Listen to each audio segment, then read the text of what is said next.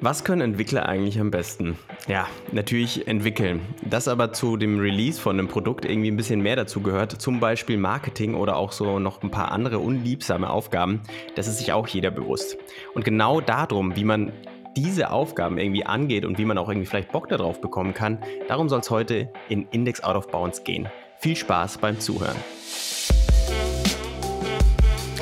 Ich Thomas, möchte nochmal noch, noch sagen hier, das war ein komplett Stegreif-Intro. Ich weiß nicht, wie viel du vorbereitet hast, also wie viel du dich vorbereitet hast, aber Respekt, Mann. Du kannst das einfach. Ja, vielen, vielen Dank. So, gar nicht vorbereitet. Das ist einfach so 10.000 Notizen.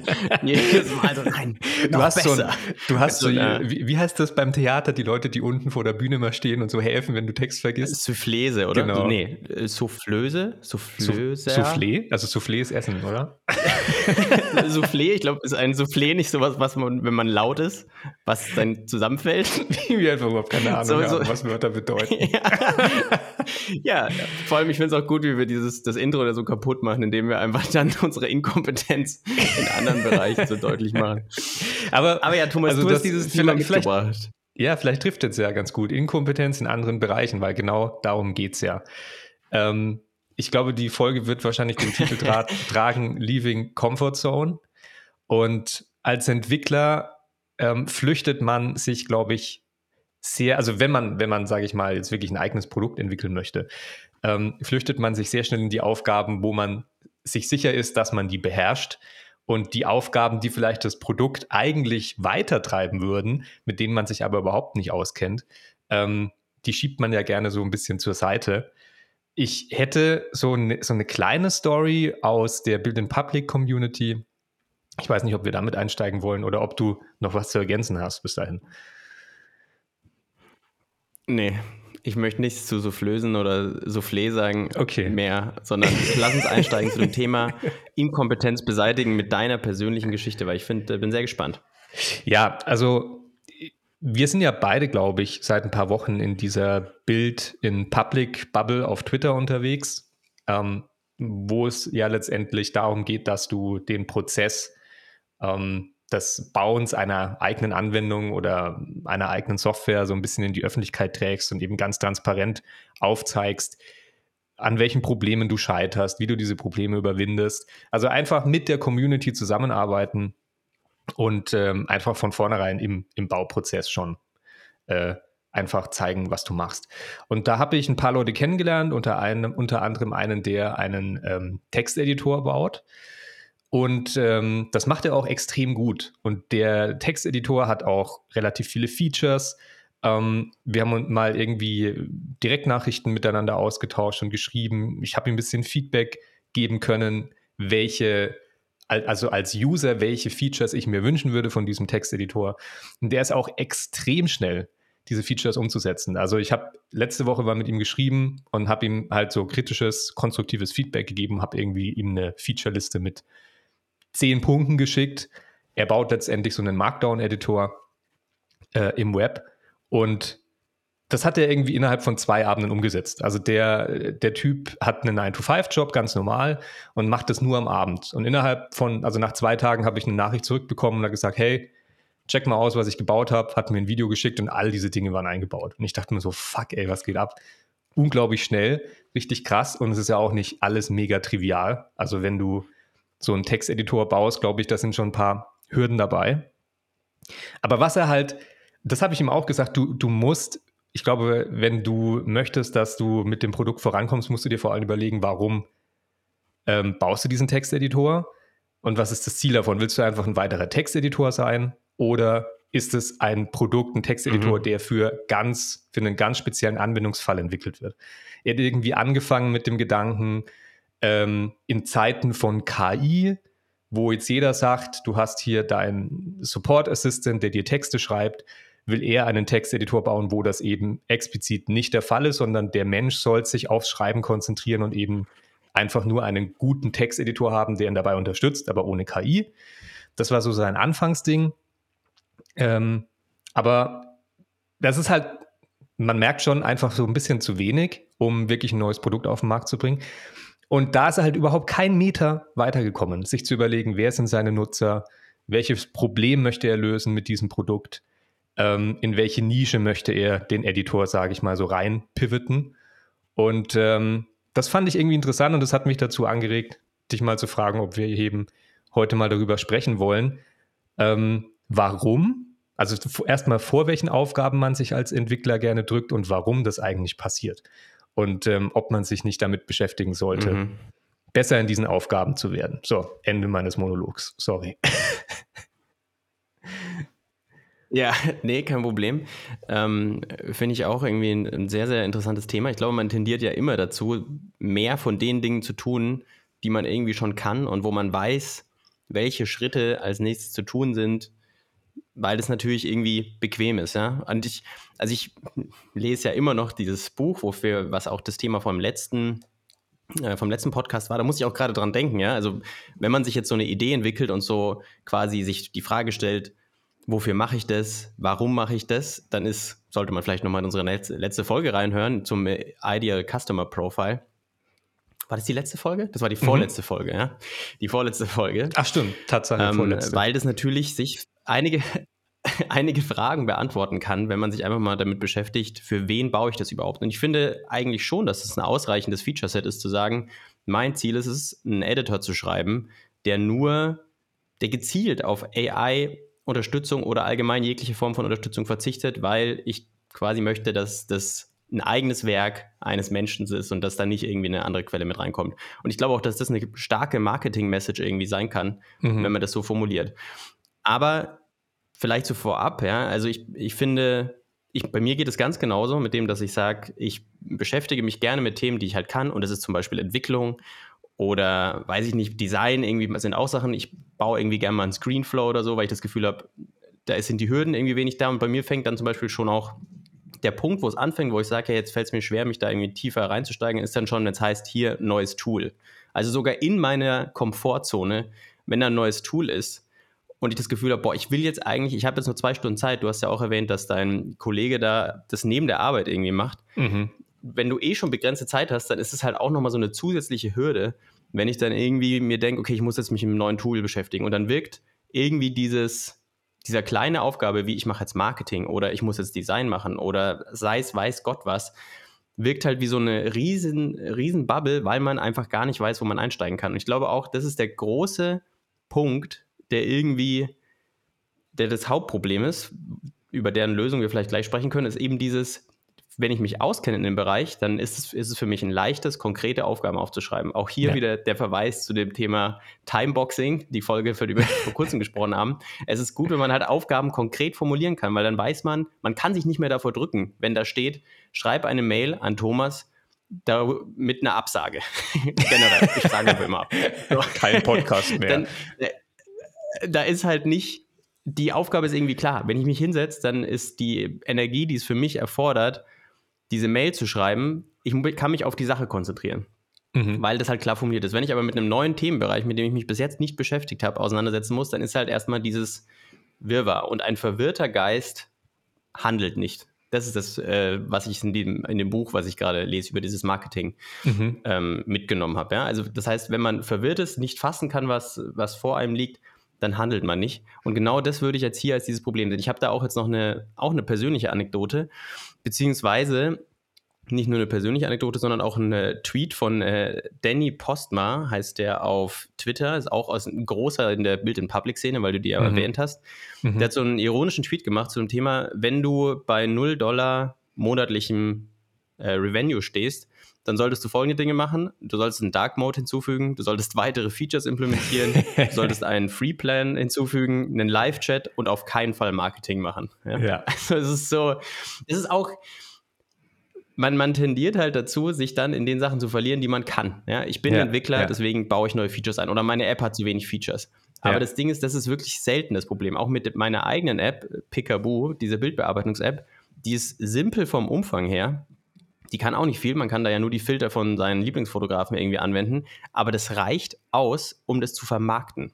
Und wenn das Ding ist, wenn dieses Feature-Set nicht ausreicht, dann könnte man sich halt mal überlegen, was ist überhaupt der Sinn und Zweck von meiner, von meiner Anwendung, wenn ich damit irgendwie nicht in der Lage bin, irgendwie rauszugehen. Und vor allem auch, man braucht ja diese kurzen Feedback-Zyklen irgendwie. Das ist ja auch so ein großes Ding in der Build-in-Public-Geschichte. Mhm. Deswegen, finde ich das ja auch so eine coole Geschichte, dass man eben einfach mal was rauswirft und Feedback bekommt, ist es cool, ist es nicht cool und du hast ja gleichzeitig auch irgendwie dann noch Marketing mit drin, ja. Deswegen, ähm, ja, deswegen, ich kenne das auch persönlich von mir, dass ich mich gerne in Aufgaben flüchte, die mir irgendwie nahe liegen und wo ich eben genau weiß, was der nächste Step ist. Aber ich bin mir auch bewusst, dass halt ohne Marketing, du kannst das geilste Produkt haben, aber es gibt einfach Aufgabenbereiche, gerade als Solopreneur oder eben auch als, weiß ich nicht, also wenn du irgendwie was Eigenes aufbauen willst, musst du dich mit Dingen auseinandersetzen, von denen du erstmal keine Ahnung hast. Mhm. Und das ist irgendwie ja, ist halt wichtig, dass man sich da irgendwie eintaucht. Hast du auch eine persönliche, ja. eine persönliche Erfahrung aus dem Bereich, neben der Geschichte von deinem Kollegen da? Habe hab ich tatsächlich auch, ja. Ähm, erstmal noch kurz zu Danny Postma, das ist der mit Headshots AI, glaube ich, ne? Mit dem Tool, womit man äh, Profilbilder erstellen kann. Ja, der hat das von, sein, ja. von Peter Levels, glaube ich, nachgebaut sogar. Ähm, und war auch mal beim Indie Hackers Podcast, wenn ich mich richtig erinnere, wo es genau darum ging, dass er das eigentlich nachgebaut hat. Aber warum nicht? Ne? Ähm, mhm ist ja freie Marktwirtschaft. Ähm, und noch eine Sache, wo ich einhaken wollte, beziehungsweise noch zwei Sachen, bevor ich da zu dem Punkt mit der persönlichen Geschichte komme. Ähm, bei Twitter finde ich auch gut das Thema, es ist, also oft werden so Tweets geschrieben in Bild in Public, ähm, wie du gerade gemeint hast, ne? Irgendwie, how to sell uh, more of your products, wrong answers only.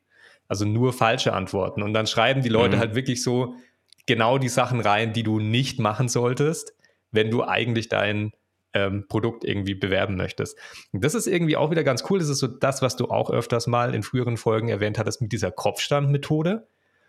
Ähm, teilweise sind da wirklich mhm. richtig gute Kommentare drunter, wo du dir denkst, genau das mache ich.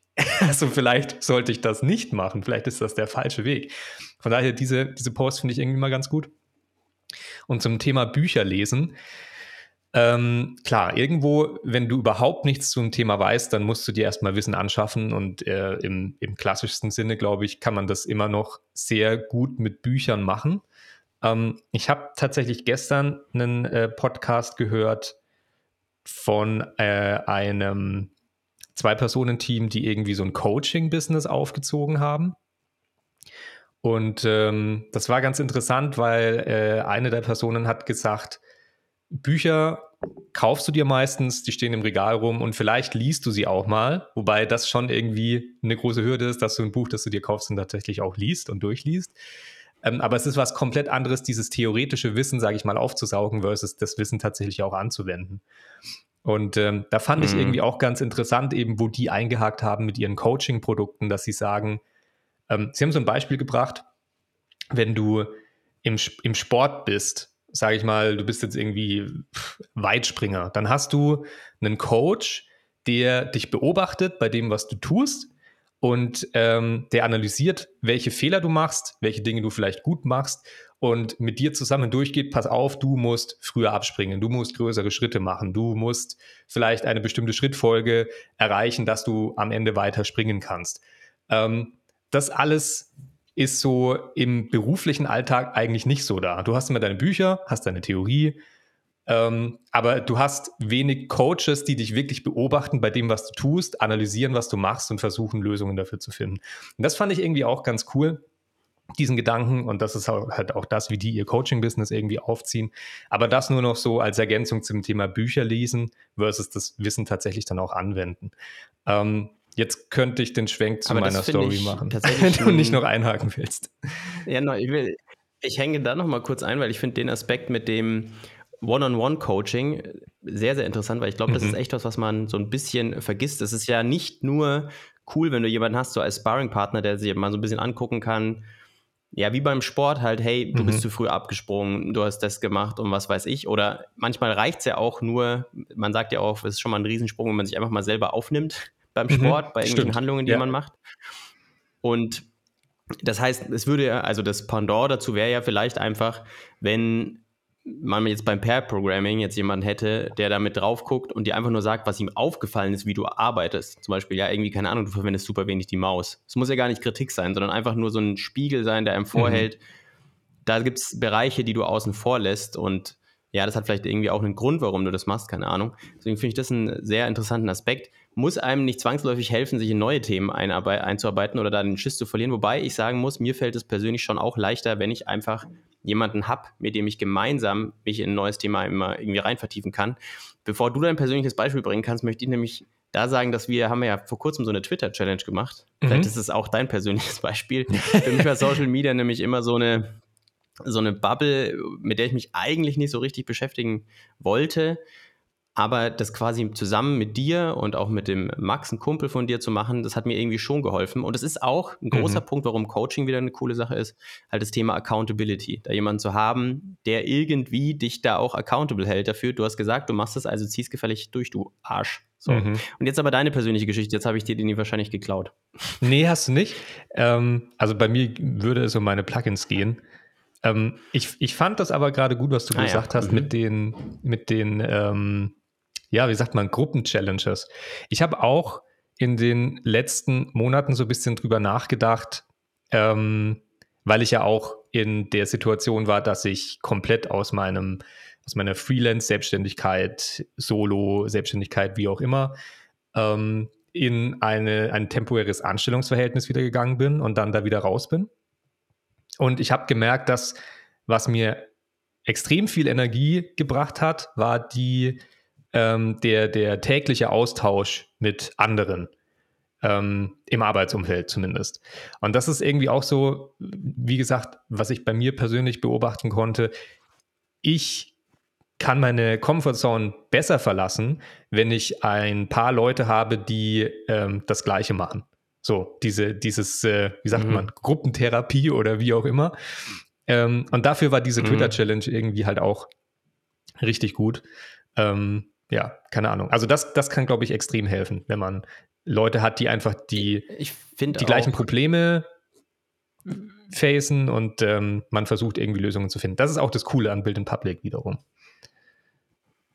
Ja, ich finde auch, dass ähm, ja, dass, dass so eine Challenge halt guter Rahmen ist, um Dinge auszuprobieren, weil manchmal macht man sich ja eben so viele Gedanken, wenn man jetzt, hey, ich muss mich mit Marketing beschäftigen. Mhm. Und dann ist es so ein, ich darf da nichts falsch machen. Und wenn du aber so eine Challenge hast und so ein bisschen vergisst, dass man ja auch, ja, dass, dass man, dass es jetzt, ja, dass man eigentlich quasi gerade Output macht, sondern diese Challenge im Vordergrund steht, dann ist so ein bisschen, man trickt sich so selbst, so ein bisschen, dass man einfach Output liefert. Denn das, häufig ist es so, ich weiß nicht mehr, aus welchem Buch ich das habe, aber es gab wohl auch so Versuche, wo man quasi Studenten, Fotografiestudenten gesagt hat, sie haben ein Semester lang Zeit, also zwei Gruppen. Eine Gruppe war, ihr habt ein Semester lang Zeit, das bestmögliche Bild zu machen. Und bei dem anderen war es einfach so, ihr habt ein Semester lang Zeit, so viele Bilder wie möglich zu machen. Mhm. Und das Ergebnis war, dass die Bilder aus der Gruppe von den Leuten, die einfach so viele Bilder wie möglich machen sollten, dass die auch viel mehr oder halt insgesamt von der Quote her mehr schöne Bilder tatsächlich hatten oder gute Bilder als die Gruppe, die nur ein perfektes Bild am Ende des Semesters irgendwie haben mhm. sollte. Was so als Learning ist, dass es halt auch einfach machen tatsächlich ein wichtiger Teil ist, um irgendwie gute Ergebnisse zu erzielen. Und du kannst, es geht einfach nicht, ja. Wir machen jetzt hier gerade diesen Videopodcast erst seit ein paar Mal, da wird es einfach Probleme geben. Irgendwie, mhm. da wird mal die Qualität nicht stimmen und so weiter. Aber es ist einfach mit der Erfahrung und mit der, wenn man interdisziplinär unterwegs ist, dann kommt man mal zu dem Punkt, dass man vielleicht nicht bei Null startet, aber in einem neuen Bereich wird man einfach erstmal irgendwie bei Null starten. Ja. Ja. Und jetzt zu deiner Absolut. persönlichen Geschichte, außer du möchtest was da hinzufügen. Oder vielleicht wird es so ein Running Gag mit deiner persönlichen Geschichte. Die schieben wir aber bis zum Ende der Folge, weil wir unsere Komfortzone nicht verlassen wollen. Das finde ich eigentlich find ich gar nicht schlecht. Finde ich gar nicht schlecht. Nee, ähm, ja, tatsächlich will ich nochmal einhaken, weil ähm, ich finde das, ich finde das so wertvoll, diese Information ich meine, mittlerweile hat man es, glaube ich, begriffen. Ähm, es wird ja an, an jeder Stelle irgendwie kommuniziert, aber Fehler machen ist essentiell dafür, dass du Fortschritt machst und dass du lernst. Ähm, für mich persönlich geht das immer so entgegen dem, was man in der Schule lernt. In der Schule wird ja gesagt, äh, lern Dinge auswendig, mach, mach ja keine Fehler. Äh, wenn du irgendwie einen Test schreibst und Fehler hast, sonst was, schlechte Note etc. Und irgendwie wird dir dieses Fehler machen so rausgenommen aus dem Kopf. Aber genau das ist das, wie du Fortschritt machst. Du musst dich trauen, in neue Bereiche reinzugehen, auch wenn du kein Wissen hast. Du musst irgendwie mal bei Null anfangen, um irgendwie mal weiterzukommen. Du musst auf die Fresse fallen und dann wieder aufstehen und weitermachen. Und den Fehler wirst du nicht nochmal machen. Und so geht es immer weiter. Und dann hast du halt irgendwann auch mal ein bisschen Grundwissen in dem Bereich, kannst dich vielleicht sogar darauf spezialisieren, wenn du noch mehr dazu lernst. Ähm, ja, es ist also so ein bisschen der, der Ansatz äh, generalistisch versus spezialistisch. Gibt es das? Spezialistisch? Generalist versus mhm, Spezialist, glaube ich. Ne? Also so hier irgendwie ausdrücken. Check of all trades quasi oder ja. Experte eines Bereichs so ein ja. bisschen. Wobei ich auch mal gehört habe, are, are you really? Sorry. Are you really? Are you really a check of all trades or do you just have HD, ADHD? S oder wie das heißt. ich dachte vielleicht, das ist so, are you really a check of all trades or a trade of all jacks? Ja, das, das, das geht auch. Das kann auch sein. Ja. Ähm, ich glaube aber tatsächlich, wenn man gründet, musst du einfach alle Dinge, wir haben, haben wir auch schon mal erwähnt, alle Dinge so lange selber machen, bis du jemanden findest, der es besser macht mhm. und den du dann an diese Stelle setzen kannst. Und so lange musst du dich irgendwie damit auseinandersetzen. Und wir hatten es ja vorhin schon mal irgendwie erwähnt, dass ein großer Punkt der quasi einem helfen kann, einen neuen Bereich zu tackeln, vor dem man sich die ganze Zeit drückt, wie zum Beispiel Marketing, ist irgendwie Aufgaben zu konkretisieren oder eben auch einfach zu machen und einfach mal, hey, ich probiere es einfach mal. Wäre auch noch ein Tipp, der mir persönlich irgendwie so hilft, ist so dieses Eintauchen in eine neue Phase in zwei Bereiche aufzuteilen. Und zwar mhm. einmal dieses, ich sammle Informationen und dann das Handeln.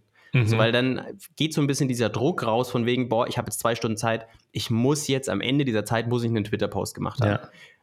Kann auch Situationen geben, wo das irgendwie gut ist, zum Beispiel, sich damit zu beschäftigen, aber es kann auch sehr befreiend sein, zu sagen, ich kenne mich gar nicht mit dem Thema aus, ich reserviere mir jetzt mal ein, zwei Stunden, damit ich einfach recherchiere. Meine einzige. Aufgabe mhm. ist, jetzt in diesen zwei Stunden Links zusammenzutragen, ein paar Notizen zu machen und so mhm. weiter. Und dass ich erstmal quasi mich in die Lage bringe, konkrete Aufgaben aufzuschreiben, weil das ist eben, wie gesagt, ein verwirrter Geist handelt nicht. Ja. Und solange ich nicht weiß, was kann ich überhaupt machen, was ist für mich jetzt wichtig marketingtechnisch, App Store, Werbung, die ich machen kann, was bedeutet SEO, Social Media Marketing, wieso ist TikTok ein guter Kanal, in dem ich mich beschäftigen kann. Ich meine, hier geht es jetzt viel um Marketing, weil das natürlich aus der Geschichte, die du erwähnt hast, irgendwie sich ergibt. Mhm. Aber das lässt sich ja für alle Bereiche erzielen. Ja? Wenn ich eine Sprache lernen will, dann ist es auch gut, mich erstmal hinzusetzen, was gibt es für unterschiedliche Möglichkeiten zu lernen irgendwie. Und dass ich dann irgendwann diesen Switch umregle und sage, okay, jetzt habe ich diese Informationen, ich werde jetzt nicht mehr recherchieren, sondern ich arbeite mit der Information, die ich habe und setze sie konkret um. Mhm. Und dass ich dadurch eben, ja, wie gesagt, durch diese zwei Phasen habe ich einmal dieses, ich, ich versuche diesen großen Tunnel, den ich irgendwie habe, erstmal quasi einen, eine feste Bubble zu machen und dann nehme ich diese, diese Bubble und die drücke ich dann zusammen, um am Ende diesen Diamanten da rauszukriegen, was dann mein tatsächliches Produkt ist. Aber ich habe eben ja. eine Sammelphase, ich habe eine Sammelphase und ich habe eine Output-Phase und ich trenne das für mich auch konkret so zusammen und dass ich quasi dadurch so viele Notizen habe. Also ich habe auch mal so ein Buch gelesen zu dem Thema, wie schreibe ich, wie ich gut schreibe, weil ja viele Leute so ein bisschen Schiss haben vor einem leeren Blatt Papier. Und wo fange ich Exakt. an, was weiß ich. Und da hieß es auch, schreib einfach deine Gedanken auf. Schreib die Notizen, einfach alles, was dir im Kopf gibt, in Notizenform. Das muss nicht schön formuliert sein, schreib es einfach auf. Und irgendwann kommst du zu dem Punkt, dass du jede Zeile so dick mit Notizen gefüllt hast, auch noch quasi immer noch dazwischen wieder eine reingepackt hast und so weiter, dass der nächste logische Schritt einfach ist, es auszuformulieren. Du kannst ja. keine Notiz mehr schreiben, weil alle ja. Notizen schon da sind, sondern du musst es jetzt ausformulieren. Und äh, diesen, zu diesem Punkt ist es gut, wenn man kommt, wenn man sich in ein neues Thema irgendwie einarbeitet. Also sein Geist, das ist jetzt hier super deep, ne?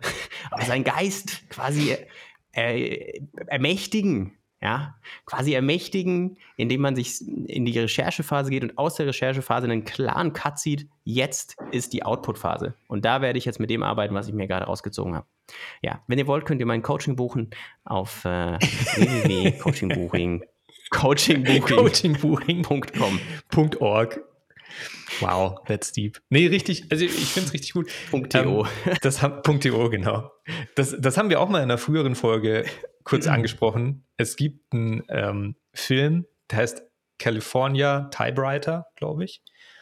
Und da geht es um die Schreibmaschinen-Community in Amerika. Die gibt es wirklich. Tom Hanks ist äh, mhm. Teil dieser Community. Und ähm, was die am Schreibmaschinen, Schreibmaschinen schreiben schätzen, ist, dass du nicht rückgängig machen kannst, was du getippt hast. Genau dieser Effekt, was du gerade gemeint hast. Also da gibt es zum Beispiel auch in dieser Doku einen Songwriter, der benutzt Schreibmaschinen, um seine Lyrics zu schreiben, weil der am Anfang einfach nur Sachen mhm. drauf tippt und dann hat er am Ende ein Blatt mit seinen Gedanken. In dem nächsten Schritt nimmt er dieses Blatt und versucht daraus Sätze zu formulieren. Und dann hat er ein Blatt mit Sätzen. Und im nächsten Schritt versucht er daraus Verse zu schreiben, die sich reimen. Und so kommt er zu seinen Songtexten. Und das finde ich irgendwie interessant.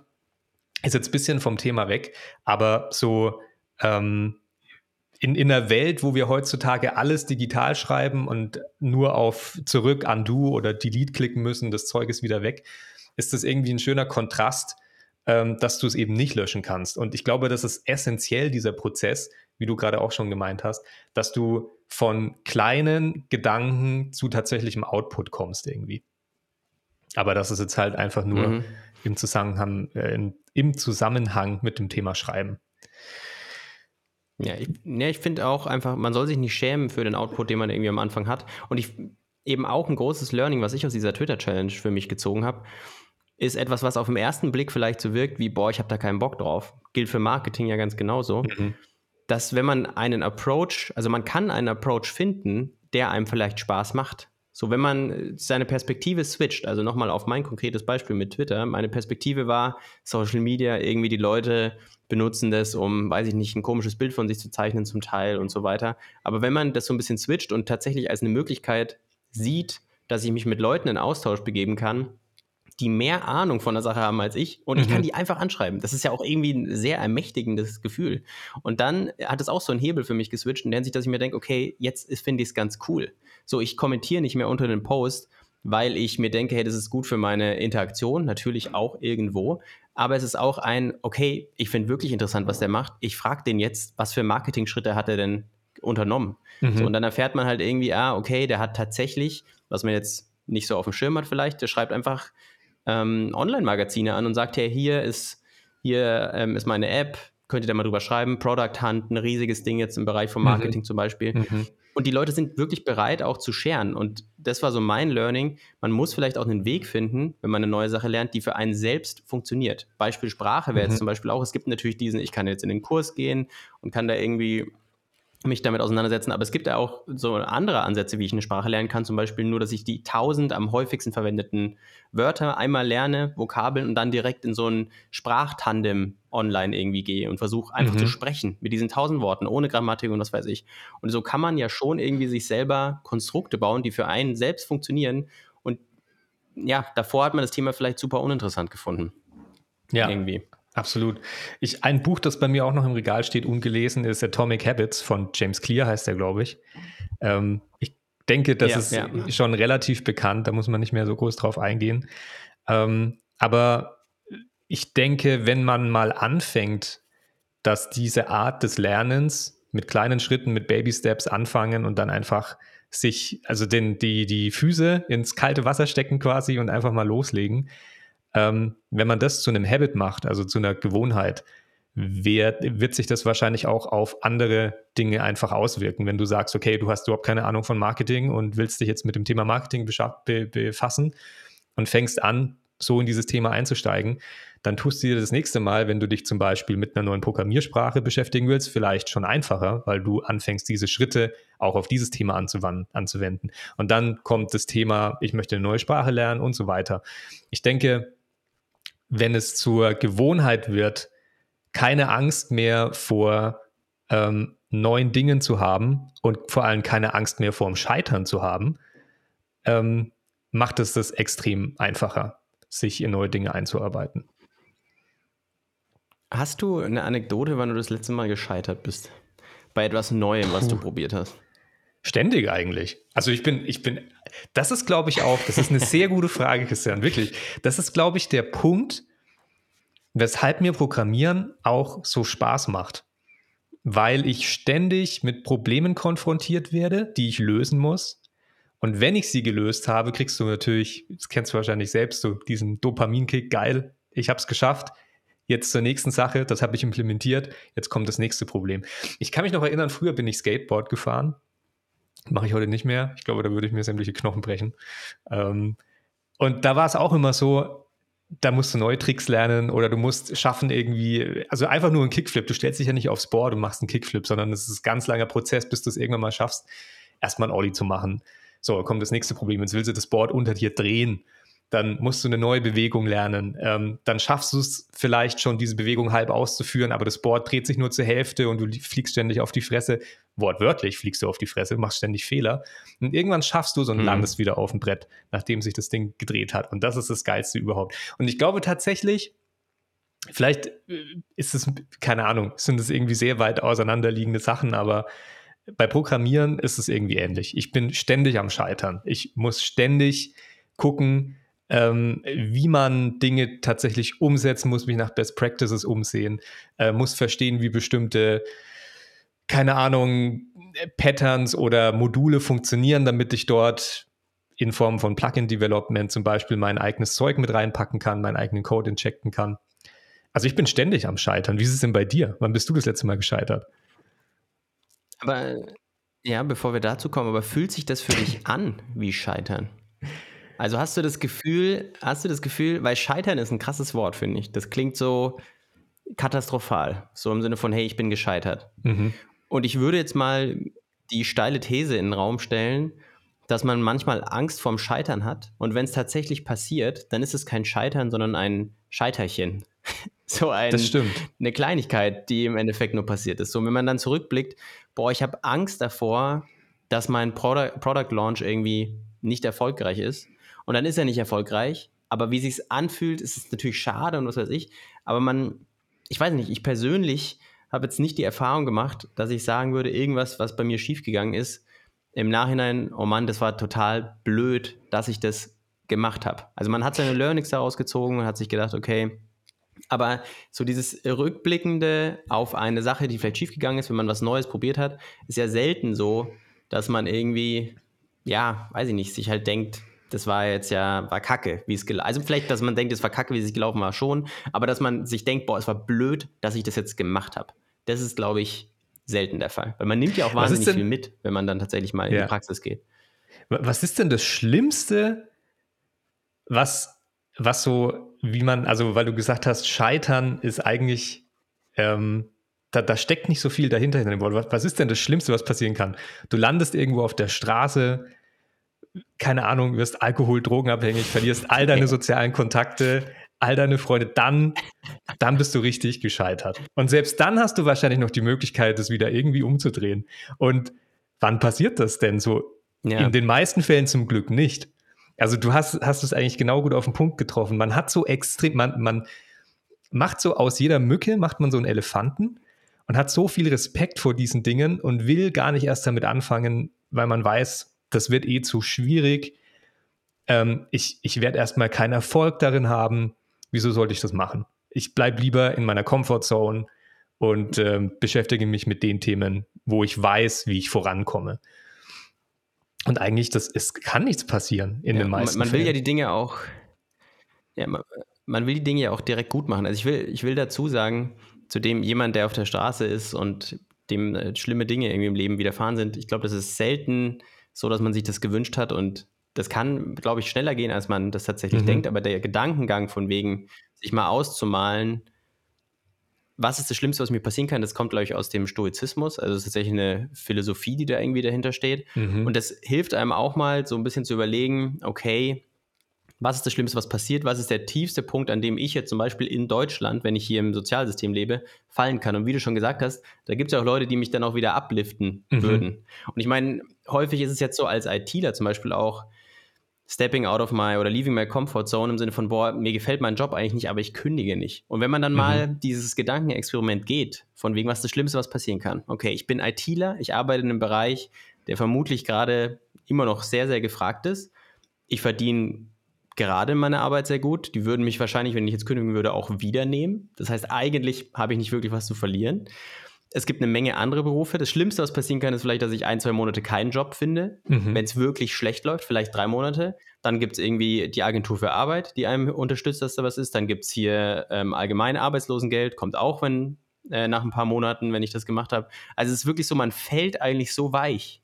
Mhm. Und trotzdem vertraut man, traut man sich nicht aus seiner, aus seiner Komfortzone raus zu sagen, hey, ich probiere es jetzt einfach. Mhm. Und das ist nämlich auch, das wollte ich dich nämlich auch fragen, was für dich das, also wenn du dich jetzt zurückerinnerst, das letzte Mal, wo du was Neues probiert hast, ist ja noch gar nicht so lange her. Vielleicht erzählst du jetzt mal von deiner persönlichen Geschichte des Leave Your Comfort Zone.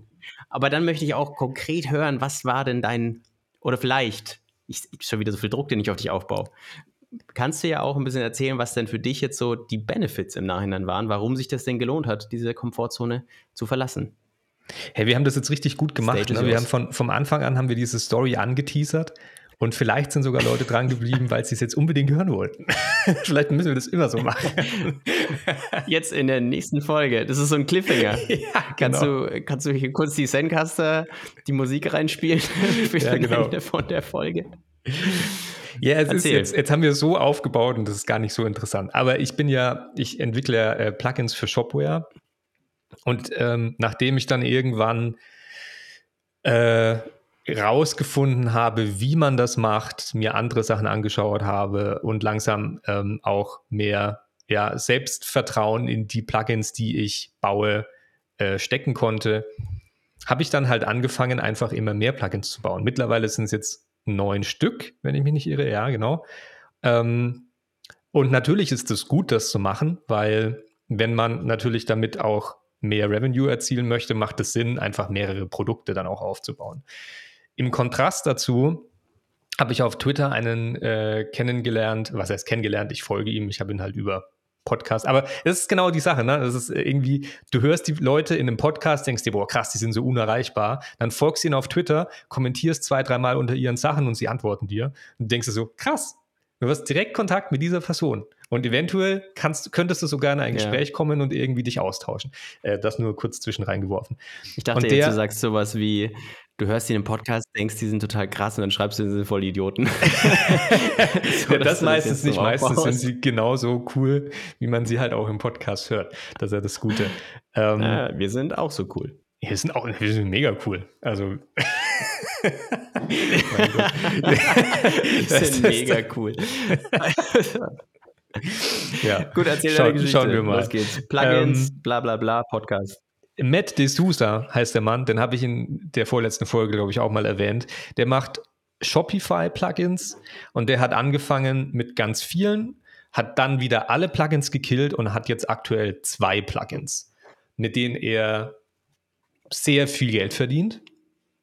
Und dann habe ich mich so gefragt, hey, Vielleicht ist es gar nicht unbedingt die beste Idee, einfach immer mehr Plugins zu machen, sondern vielleicht sollte ich mich mal mit den Themen beschäftigen, vor denen ich mich unterbewusst drücke, nämlich wie vermarkte ich meine Plugins besser, wie ähm, finde ich überhaupt heraus, warum Leute meine Plugins kaufen, wer diese Plugins kauft und ähm, ob sie damit happy sind. Weil ein paar Leute haben Bewertungen geschrieben, aber es wäre natürlich cool. Also ich habe ein Plugin, das hat irgendwie 400 Nutzer und hat aber nur fünf Bewertungen. Also ich weiß von dem Großteil der Nutzer gar nicht, was die von dem Plugin halten. Sie haben sich nicht beschwert, sie haben ab und zu mal Support-Tickets geschrieben. In den meisten Fällen können die Probleme gelöst werden. Also scheint alles in Ordnung zu sein, aber diese Verbindung zu meinen Kunden ist gar nicht da. Und dann dachte ich mir, vielleicht sollte ich mich wirklich damit beschäftigen, das zu improven, auch wenn ich überhaupt nicht weiß, wie das geht. Dann zum Glück, genau in dieser Situation, haben wir die Twitter-Challenge gemacht mit Build in Public. Ich habe ein paar Leute kennengelernt und jetzt seit ein paar Wochen ähm, bin ich Teil von so einer kleinen Gruppe, die sich wöchentlich trifft, wo eine Person immer ihr Produkt vorstellt und alle anderen Feedback geben, ähm, welche Probleme sie sehen, wie das Produkt eventuell verbessert werden könnte und äh, wie man es besser vermarkten könnte. Und da habe ich vor zwei Wochen dann meine Plugins vorgestellt. Und da kam so viel sinnvolles Feedback von diesen Leuten, was ich selbst einfach gar nicht auf dem Schirm hatte, weil jeder hat so seine eigene Nische, jeder hat Wissen in Bereichen, wo es der andere nicht hat. Und das war extrem hilfreich. Und ähm, was ich jetzt probiere, ist einfach wirklich mehr Kontakt zu den Plugin-Nutzern herzustellen, diese Informationen eben irgendwie auch festzuhalten, kleine Analysen zu fahren ähm, und einfach alles in allem das Marketing der einzelnen Plugins zu verbessern, anstatt einfach nur die ganze Zeit neue Plugins zu schreiben. Und das, was da ist, zu verbessern und ähm, ja, die Aufmerksamkeit dafür zu erhöhen. Hast du jetzt schon Ergebnisse davon, dass du das angefangen hast umzusetzen? Noch, also dafür ist noch zu wenig Zeit vergangen. Ich muss das Feedback auch noch ein bisschen aufarbeiten und mir dazu einen Plan machen. Aber was ich auf jeden Fall schon gemacht habe, ist äh, einen, so eine Funnel-Grafik erstellt, wo ich mal all meine Touchpoints mhm. ähm, niedergeschrieben habe, wo die Leute tatsächlich mit diesen Produkten in Berührung kommen und dann eben den Weg, den sie gehen, von dem Touchpoint zu der ähm, Marketplace-Seite von dem Plugin wenn sie das Plugin dann testen, ähm, wie ich sie dazu bringen kann, dass sie eine Bewertung schreiben, wenn sie happy damit sind, wie sie möglichst schnell Kontakt zu mir aufnehmen können, wenn sie irgendwelche Fragen haben und so weiter. Und da habe ich mir so ein kleines Konstrukt gebaut.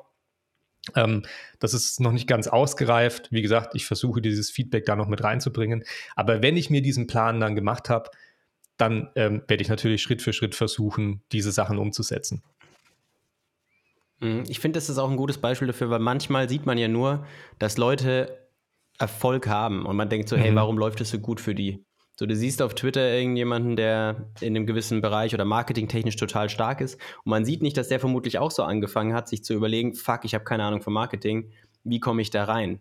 Und dann, auch selbst wenn der ein sehr schnelles, exponentielles Wachstum an einem gewissen Punkt hatte, kann es ja gut sein, dass der davor jahrelang sich erst mit dem Thema irgendwie auseinandergesetzt hat. Mhm. Und eben auch wegen dem, was ich vorhin gesagt habe, dass Lösungen auch maßgeschneidert sein müssen, ein Stück. Ja, ich kann versuchen, jemanden zu kopieren, aber wenn das sich einfach falsch anfühlt für mich, dann werde ich das nicht aufrechterhalten. Also ich kann die Routine, mich in ein neues Thema einzuarbeiten, nicht aufrechterhalten, wenn nicht das nicht ich bin. Das heißt, ich muss zwangsläufig durch diese Schritte gehen, für mich einen Weg zu finden, wie ich das schaffe, umzusetzen, dass es für mich und mein Produkt taugt. Ja, ist jetzt mhm. wieder auf Marketing bezogen, gilt für alles irgendwie. Ich muss halt einen Weg finden, wie ich das für mich weiter umsetzen kann und ja, zu einem Teil meines Lebens machen kann.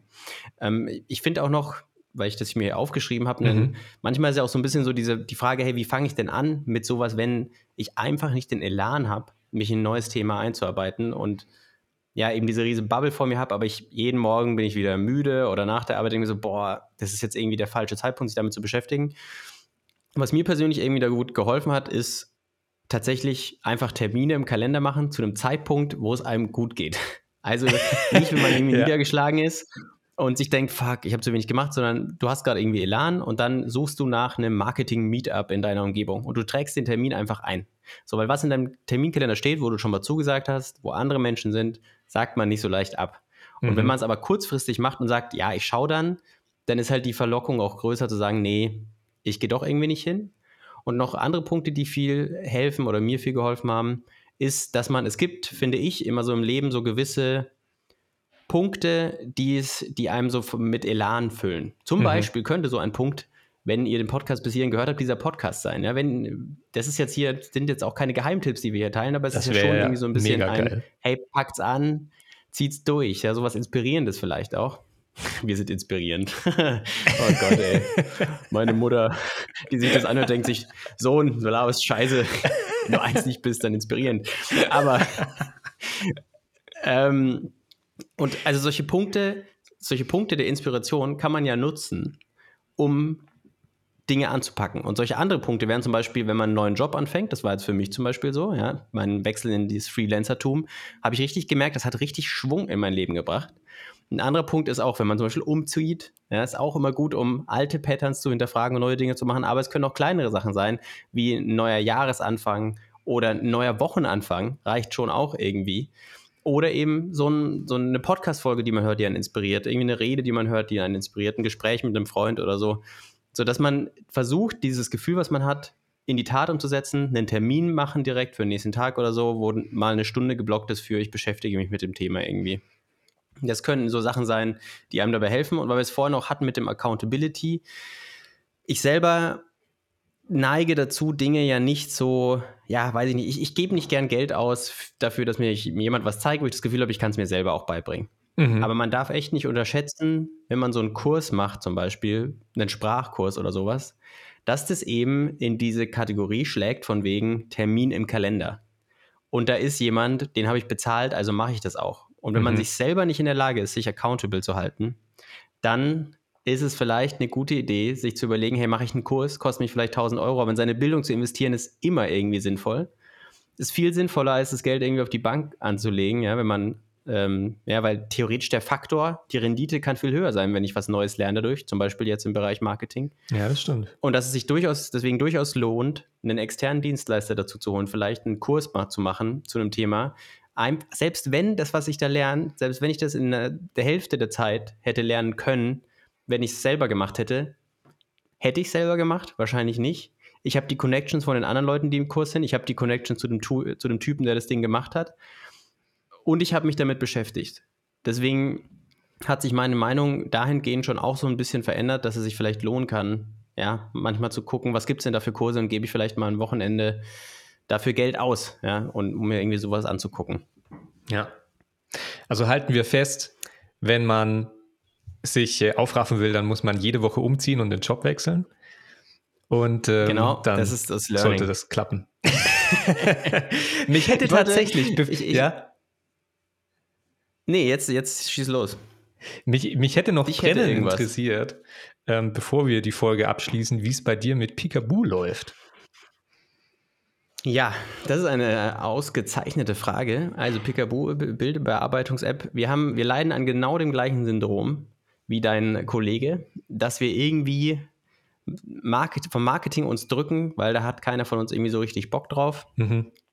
Aber wir haben also ja, Features sich zu überlegen ist halt leicht. Da ist auch schon viel da. Ne? Wir haben auch schon mhm. mal über Future und Present Work gesprochen.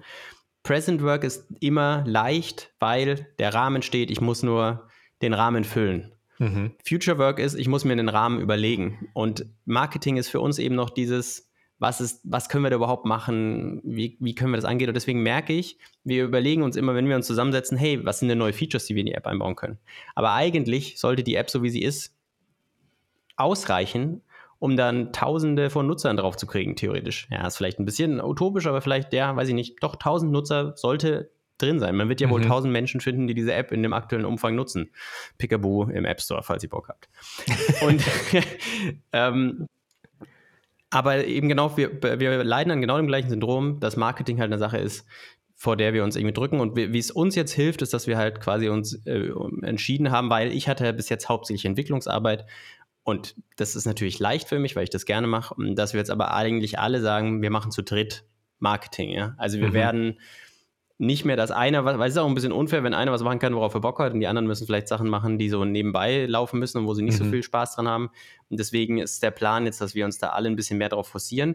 Aber auch da haben wir uns überlegt, einen Weg zu finden, wie er für uns funktioniert. Ich weiß nicht, ob du Lockhart kennst. Die ähm, haben ja so ein neues Wallet, haben so ein neues Wallet erstellt und die machen, sind echt stark, was äh, Social Media Werbung angeht, gerade auf TikTok und so. Und ich meine, ich habe mir noch kein Wallet von denen geholt, aber ich muss gestehen, ich schaue mir super gerne ihre Videos an, weil die authentisch sind, weil die einen mitnehmen auf der Reise ihres Startups. Und das hat mich und auch uns dazu inspiriert, dass wir vielleicht sowas in der Art auch gerne machen wollen. Und ja, das ist vielleicht eine Art und Weise, wie das für mich funktionieren kann, Social Media Werbung zu machen. Gar kein, ich stelle mich hin, hey, wir sind die Allergeilsten, sondern ein, hey, so haben wir das Problem gelöst, so gehen wir das an, so funktionieren unsere Prozesse in unserem Startup. Und ja, in diese Richtung wollen wir da jetzt gehen. Deswegen gut, dass du es angesprochen hast. Aber auch wir sind da nicht perfekt und sind uns dessen bewusst. Wir haben auch, aber wir haben schon viel probiert. Ja, wir haben App Store Werbung geschalten und haben uns damit auseinandergesetzt. Und ich habe auch eine ganz andere Wertschätzung dafür bekommen, was es denn jetzt bedeutet, sich mit Marketing auseinanderzusetzen. Weil ich finde, als Entwickler kann man schon mal leicht in die Position kommen, irgendwie zu sagen, boah, Marketing, das ist irgendwie so ein, ja, diese Vertriebsleute, von denen halte ich irgendwie nicht so viel.